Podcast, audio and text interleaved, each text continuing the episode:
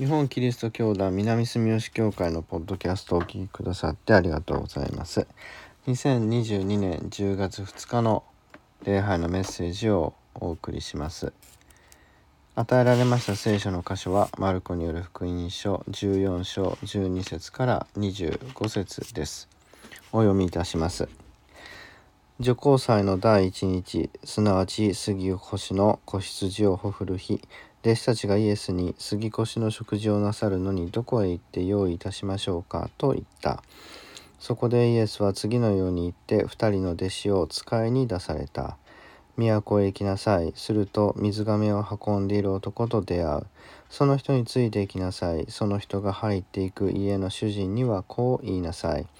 先生が弟子たちと一緒に杉越の食事をする私の部屋はどこかと言っています。すると席が整って用意のできた2階の広間を見せてくれるからそこに私たちのために準備をしておきなさい。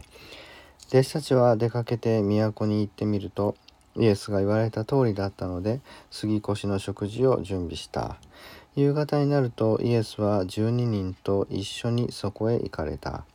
弟子たちが席について食事をしている時イエスは言われた。はっきり言っておくがあなた方のうち一人で私を一緒に食事をしている者が私を裏切ろうとしている。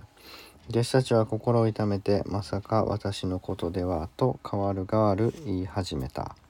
イエスは言われた12人のうちの一人で私と一緒に鉢に食べ物を浸している者がそれだ。人の子は聖書に書いてある通りに去っていく。だが人の子を裏切るそのものは不幸だ。生まれなかった方がそのもののためによかった。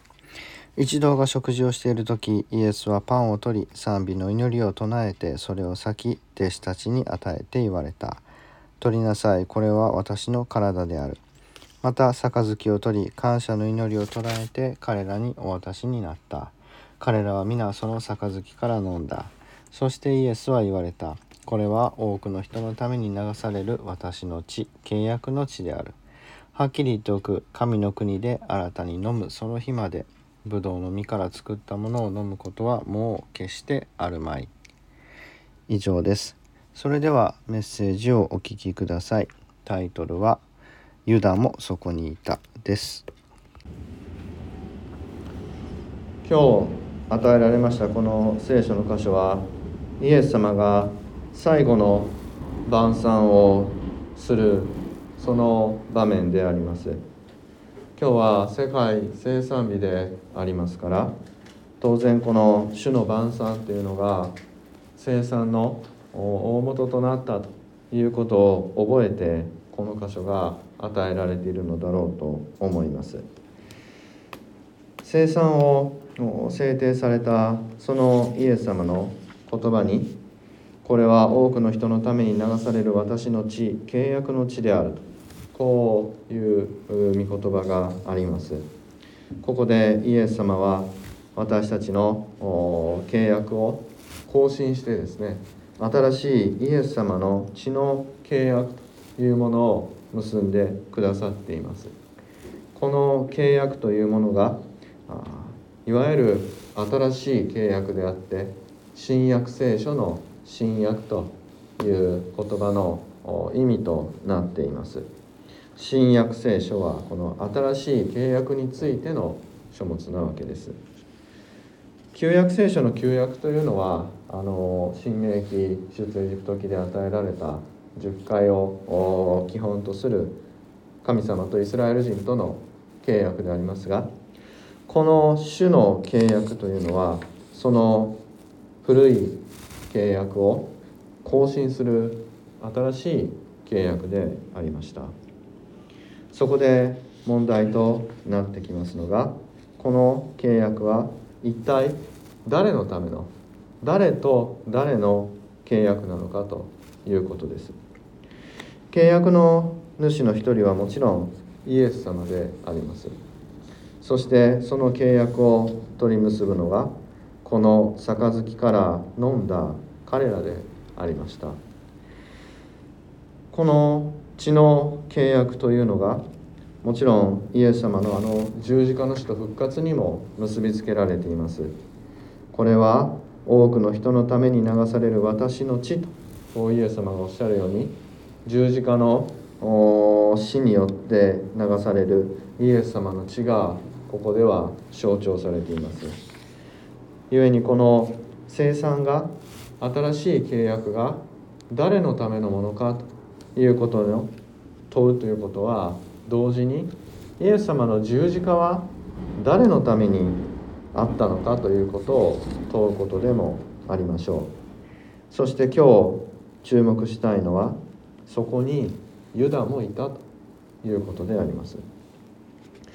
日本キリスト教団をはじめ、まあ、多くのキリスト教の小教派はこの生産というのは洗礼を受けたキリスト者のものだとこう考えています。ですからこの主の生産に預かることができるのは洗礼を受けたイエスをキリストと信じるキリスト者のみであるとこう長く伝統的に受け取られていました。しかしよくこの聖書の箇所を読んでみると確かにユダを含むこの弟子たちはイエス様をキリストと信じてついてきたその弟子たちでありますけれど彼らが洗礼を受けていたかどうかいうのは定かではありません。そのような弟子たちが洗礼を受けるという場面はですね聖書にはないのであります。しかしそれをもって洗礼を受けていないと弟子たちが洗礼を受けていないと言い切ることはやはり少し無理があろうかと思います。聖書のこの当時弟子と呼ばれる人たちはこの師匠になる師匠と同じようになるために師匠がやることは全て真似をして覚えたわけでありますからイエス様が洗礼を受けておられると知ったならばそしてイエス様がこれが良いことだとこうおっしゃって、え洗礼を受けておられますから当然弟子たちも洗礼を受けたであろうと考えることもできます。当たり前すぎて書いていないと。そう受け取ることも可能でしょう故にここに弟子たちがいるということをもって洗礼が主の晩餐の生産の前提の条件である。ということは言えることも言うこともできるし言わないこともできるという少し難しいことになるわけです。しかしそこにユダがいたということは確かなことです。そしてイエス様もその裏切り者がこの食事に共にいるということはご存知だったということも明らかであります。そしてそのことを皆に知らしめた上でイエス様はなお賛美の祈りを唱えてパンを裂きそれをその弟子たちに与えまた食事の後に彼らはその杯をですね、えー、取り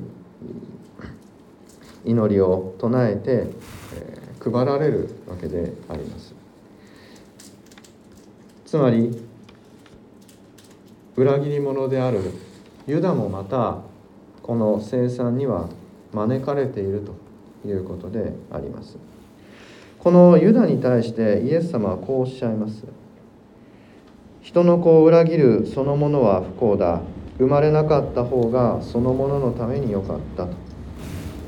生まれなかった方が良かったと言われるほどですねこのユダの罪は深いわけであります。この言葉をその表面通りですね、えー、取りますともう生まれない方が良かったぐらいユダの罪は重いということになるわけで実際にこのユダというのは今まで私たちがこう全世界の人がイエスを裏切り十字架に導いた裏切り者として、え知っているわけで、えこのユダっていう人のこの罪の深さというのはあ相当のもののように思われます。だとすれば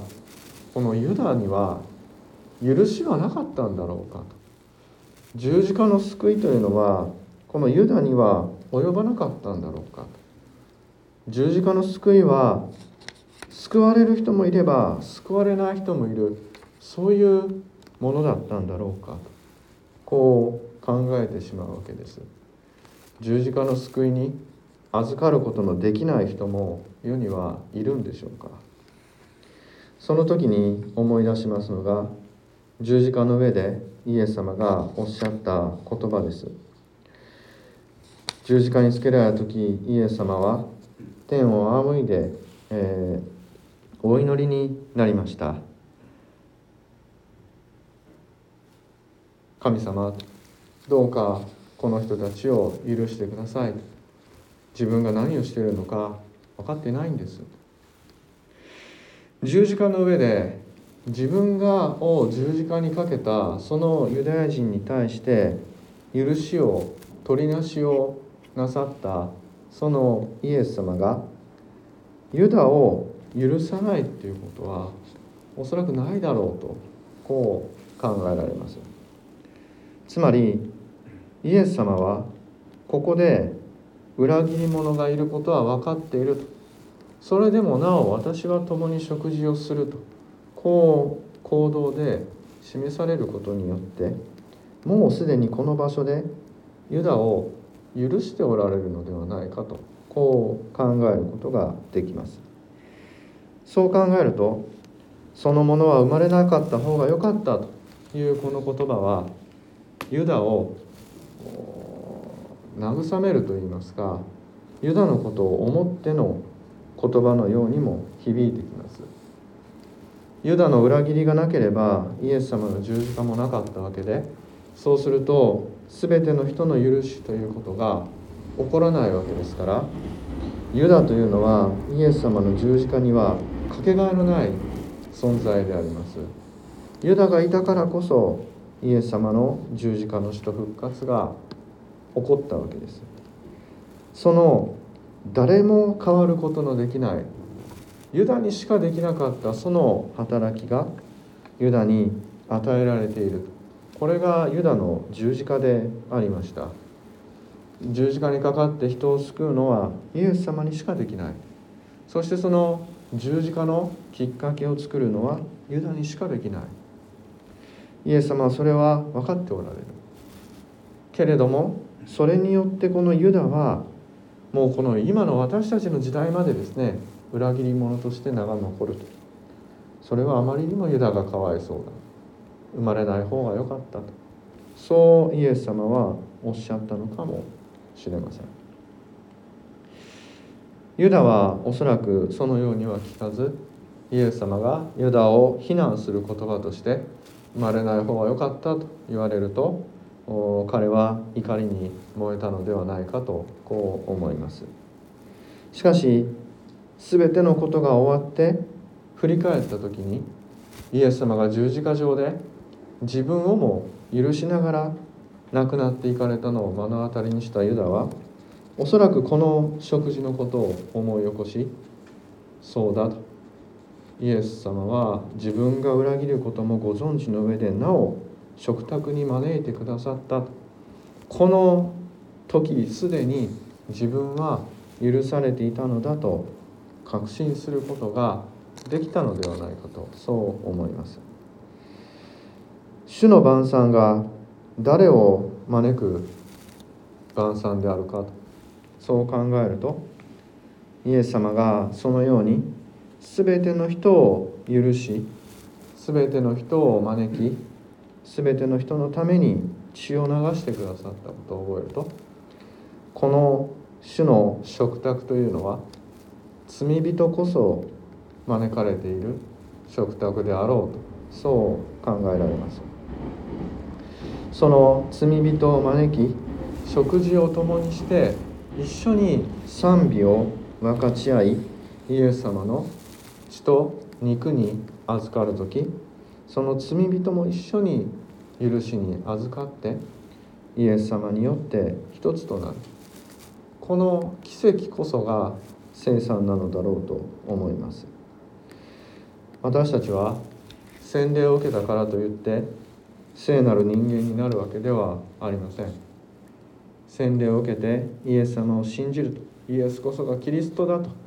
告白をした後にもなお罪を犯し続けるものであります。もし清いものでなければ主の晩餐に預かることができない。主の生産に預かることができないとすればこの世の誰もこの生産に預かることができないでしょう。そうではなくて罪人であるからこそイエス様に頼りイエス様の許しを求めて私たちはイエス様の食卓に集まるのではないでしょうか。イエス様のこの生産の恵みというのはイエス様と共に食事をするにも値しない罪人である私たちがそれでもなお招かれて一緒に食事をすることによって互いに許し合い愛し合い支え合う。それがイエス様の恵みであるということを知るための食事なのだろうとそう思います。世界生産日の今日世界中でそのイエス様の晩餐生産が執り行われています。そこには本当に多くの人々が招かれています。肌の色や人種や文化やしゃべる言葉や身分にかかわらず罪人であろうとなかろうとイエス様の生産には招かれていて今日世界中多くのキリスト者がその生産に預かっていますし場合によってはまだイエスと出会わず神に祈ることもできない。罪人もその生産に招かれて共に生産に預かっていることでしょう。今そこで許しを求めお腹の空かせている人がいればイエス様は喜んで食事を共になさったはずで自分が持っている食べ物もなお差し出されたに違いありません。自ら信仰を告白することのできない障害を持った者も幼い者も迷わずに呼び集めて共に食事をなさったに違いありません。イエス様の食卓から弾かれて食べ物を与えられない人というのは誰一人いなかったと思います。それこそが新しい契約です。古い契約としての10回は神様とイスラエルとの契約でありました。またそこでは障害を持つ者は祭司になることができないとも言われています。男は女の格好をしてはならない。男は女と寝るように男と寝てはならない。さまざまな規則がそこには記されています。しかしイエス様はそのような古い契約を脱ぎ捨てて全ての人をこの食卓へ招き血の契約を結んでくださいました。それはイエス様の十字架こそが我々の救いであるとこう確信する人々の契約であります。イエス様はこの契約を全ての人と結びたいと考えておられました。そのために弟子たちを世界中に派遣して全てをあの私の弟子としなさいとおっしゃってくださったのだろうと思います。今私たちの食卓には誰が招かれているでしょう？一緒に食事をする相手というのは気心の知れた気の置けない人々に限られてはいないでしょうか？一緒に食事をしたくないなあの人は嫌だな嫌いだなという人は食事に招かないのが普通のことかもしれません。そのようにして私たちは敵と味方とを作り出し互いに争っているというのが今の世の中の姿でしょう。この現代において私たちがイエス様から求められているのは全ての人と一緒に食事をするということだろうと思います。今戦争や災害や飢饉によって今日食事をすることもままならない人々がこの世界中に大勢います。その人たちを差し置いて自分たちだけ食事にありついてこれが恵みの食卓だとのたまわるということが私たちの罪なのではないでしょうか。今私たちの食事を用意するために子供たちが労働に強制され貧しい人たちが目の前の食べ物に手を伸ばすことが許されずそれを全部出荷して残った一日分の本当に安い賃金を手渡される。そのような非常に大きな偏りのあるこの世界において私たちはイエス様のこの生産というものをもう一度よく考え直さなければいけないでしょう。生産を恵みとして受け取ろうとする時私たちは今日お腹が空いている人のことを忘れてはならないと思います。世界生産日として本当の平和の世にあって誰もお腹が空いていない。今お腹が空いている人と一緒に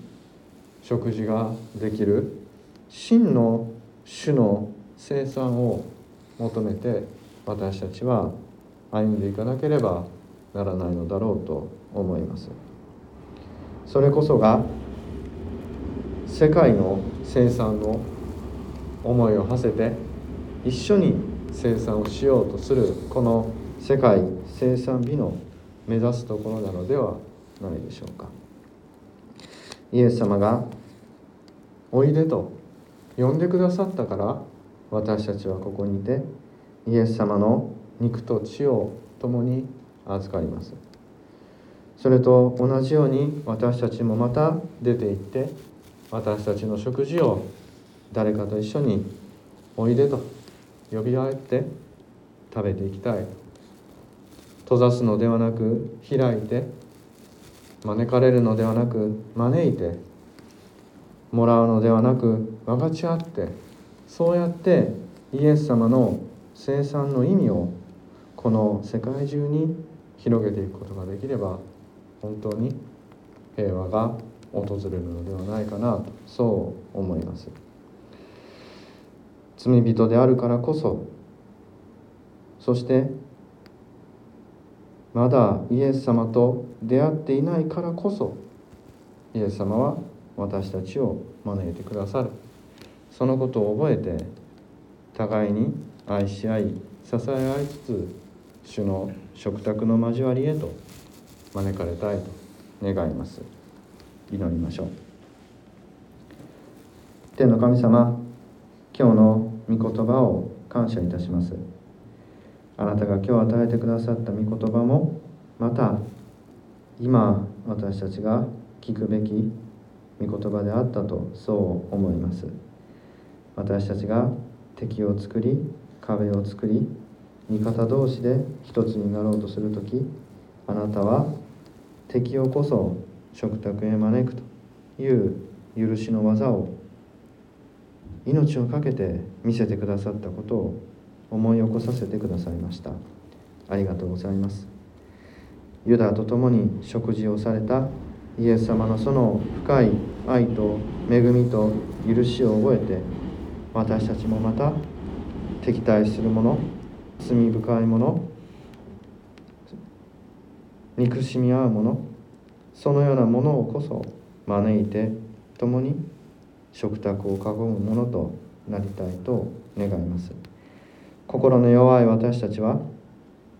自分の心地よさをのみ求めてしまいますけれどもどうぞあなたがその弱い心を導いてくださって互いに許し合う愛の食卓を実現させてください。この願いと感謝私たちの主イエス・キリストの恵み皆によって見舞いにお捧げいたします。アーメン。